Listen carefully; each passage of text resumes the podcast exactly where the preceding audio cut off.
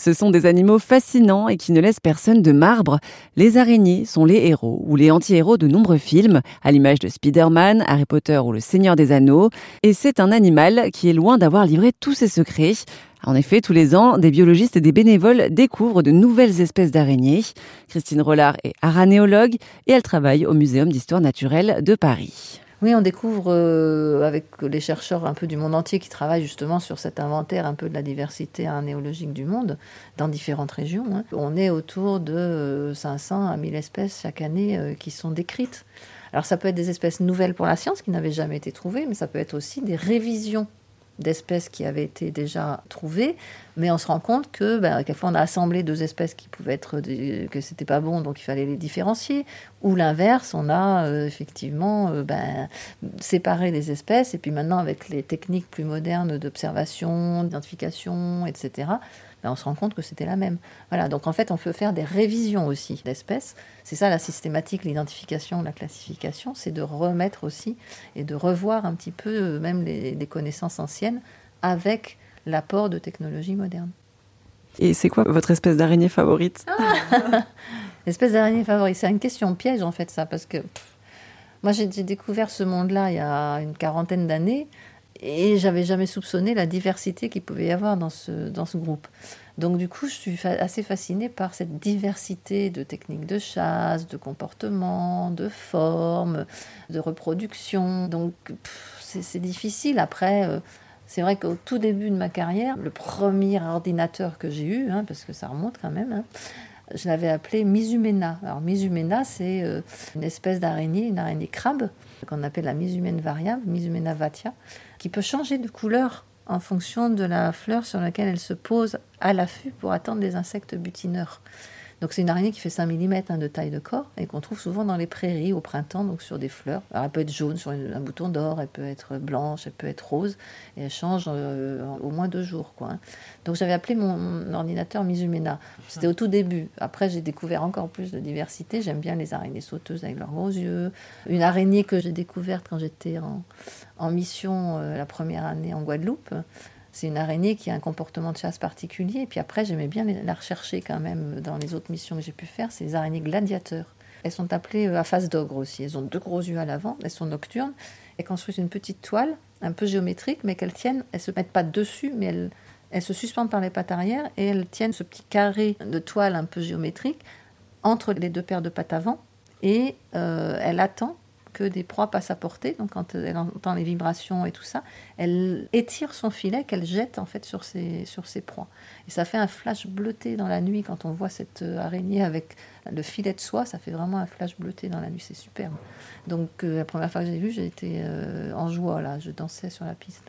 Donc oui, celle-ci, les, les dinopis, les araignées gladiates, je les aime bien aussi. Et simplement, comment vous êtes venu à, travailler sur cette espèce animale? Alors, c'est pas une espèce, hein, puisqu'il y a 51 000 espèces, donc c'est plutôt ce groupe, par hasard.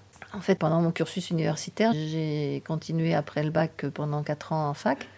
Et puis après, euh, bah, j'avais envie de continuer et, on m'a proposé alors, j'étais pas du tout sur les araignées avant, j'étais sur les relations entre les organismes. C'était intéressant, mais j'avais fait un, stage à la fin de, ma maîtrise, j'avais fait un stage sur les organismes qui parasitaient les poissons, les interrelations parasitisme. Et du coup, en cherchant, on m'a proposé à Rennes un sujet sur les insectes qui parasitent ou qui sont prédateurs des araignées. Et je suis tombée dans le monde des araignées comme ça. Et après, j'ai eu la chance de faire une thèse donc pour avoir mon doctorat en sciences biologiques sur certains insectes qui déposent des œufs dans les cocons d'araignée, dont les petites larves de l'insecte se nourrissent des œufs d'araignée. Et donc, du coup, ça, fait partie de leur type de développement. Donc, euh, des, parasitoïdes, parce qu'ils aboutissent à la mort quand même de l'araignée, ou des œufs, qui, bien sûr, qui, le prédatent. Donc, du coup, bah, j'ai découvert le monde des araignées de cette façon-là, avec les insectes qui les mangent. Quoi. Et donc, ça m'a petit à petit passionné. J'ai eu la chance de trouver un travail après uniquement sur les araignées. Vous êtes nombreux euh, à étudier les araignées en chercheurs, etc. Euh, non, malheureusement non, pas assez. Euh, si on reste sur la France, disons chercheurs, enseignants-chercheurs étant payés pour ça, hein, on est une petite dizaine. Après, il y a d'autres personnes qui sont compétentes sur les araignées, mais qui n'ont pas forcément une thèse derrière, hein, mais qui sont dans des structures environnementales, dans des conservatoires, dans des bureaux d'études, etc. qui travaillent aussi et qui sont compétents sur les araignées. Donc ils sont aussi aranéologues, même au niveau de leur boulot, même si ce pas des enseignants-chercheurs, c'est des gens très très très compétents sur les araignées. Donc là, on augmente quand même un peu le nombre. Dans ces cas-là, on va jusqu'à une vingtaine de personnes. Et après, il y a des amateurs très éclairés qui, qui ont des compétences et qui mm. quelquefois font des formations, mais qui ont un boulot euh, autre euh, à côté. Mais en tant que vraiment en poste là-dessus, on n'est pas très nombreux et on peut faire le même constat malheureusement dans d'autres pays européens, hein, voire euh, quelquefois un peu plus loin. Hein. Donc euh, on n'est pas très nombreux à travailler effectivement sur les araignées, on n'est pas assez nombreux, même s'il y a des phases où il y a de plus en plus de jeunes. Mais après, le problème, c'est de trouver des postes là-dessus. Hein, et c'est pas forcément si évident que ça. Il y a deux ans, vous avez sorti un ouvrage pour déconstruire un peu les clichés sur les araignées.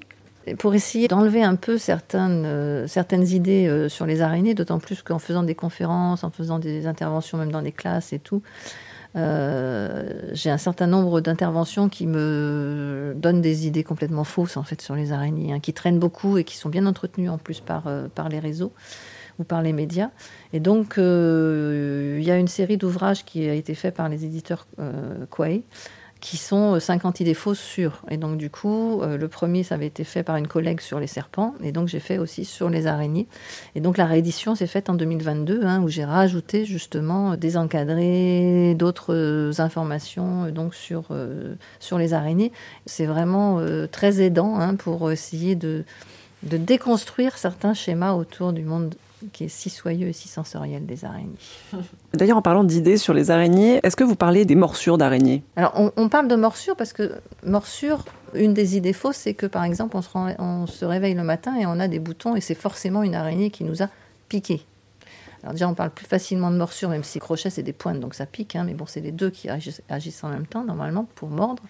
Et il faut enlever cette idée justement que c'est forcément une araignée qui nous a provoqué des boutons le matin, par exemple. Donc je parle d'amorsure par rapport à ça. Et aussi de la dangerosité, bien évidemment. Donc euh, ça, c'est une des idées fausses aussi. Euh, les grosses araignées, par exemple, sont dangereuses, ou toutes les mégales sont dangereuses pour l'homme, etc. Non, non. Donc tout ça, effectivement, c'est déconstruit aussi pour avoir la dangerosité réelle. Il n'y a que quelques espèces qui potentiellement sont dangereuses. Potentiellement, ça veut dire éventuellement ayant analysé peut-être le venin, on sait que c'est assez puissant, que peut-être des micro-mammifères peuvent, y être sensibles, qu'est-ce qu'on est comme animal, un mammifère, et que potentiellement, si rencontre il y avait, et si contact physique il y avait, et si l'araignée se sentait en danger et qu'elle se défendait en mordant, parce que jamais les araignées n'attaquent, sauf dans les films, hein, on n'est pas dans la fiction, là on est dans la réalité, bah, il pourrait y avoir une réaction plus marquée que d'autres. Et donc le côté dangerosité, je le diminue aussi. Même si, oui, potentiellement, il peut y avoir de temps en temps des réactions individuelles. Portrait d'araignée, la fonction venimeuse, je n'ai plus peur des araignées. Christine Rollard est l'auteur de nombreux ouvrages consacrés à ces animaux que sont les araignées. Et plus d'infos sur erzen.fr.